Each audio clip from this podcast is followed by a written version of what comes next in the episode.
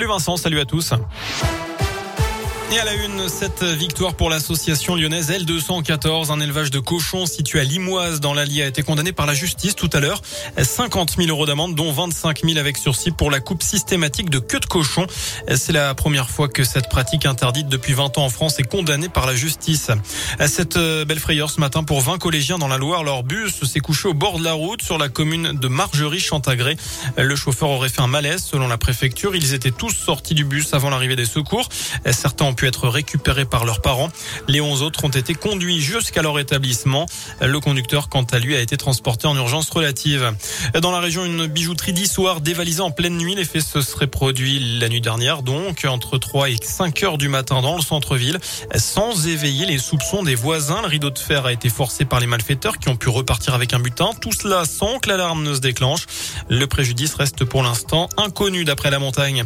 Dans l'actu aussi, les suites de la contamination des pizzas Buitoni la bactérie E. coli. Le préfet du Nord annonce aujourd'hui la fermeture de l'usine de production. Deux inspections d'hygiène approfondies ont permis de révéler un niveau dégradé de la maîtrise de l'hygiène alimentaire.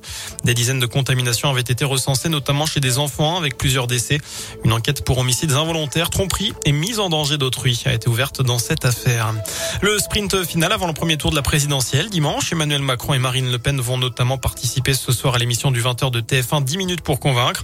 Les deux candidats arrivent en tête des derniers sondage, Jean-Luc Mélenchon complète le podium devant Éric Zemmour et Valérie Pécresse.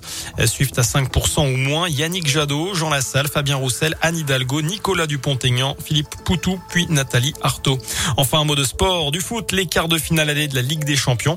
Et la suite ce soir au programme, deux affiches à 21h, Chelsea Real Madrid et Villarreal face au Bayern Munich. Voilà pour l'essentiel de l'actu sur Radio Scoop. Je vous retrouve dans une demi-heure. Je vous souhaite une très bonne fin de journée. Merci beaucoup Sébastien.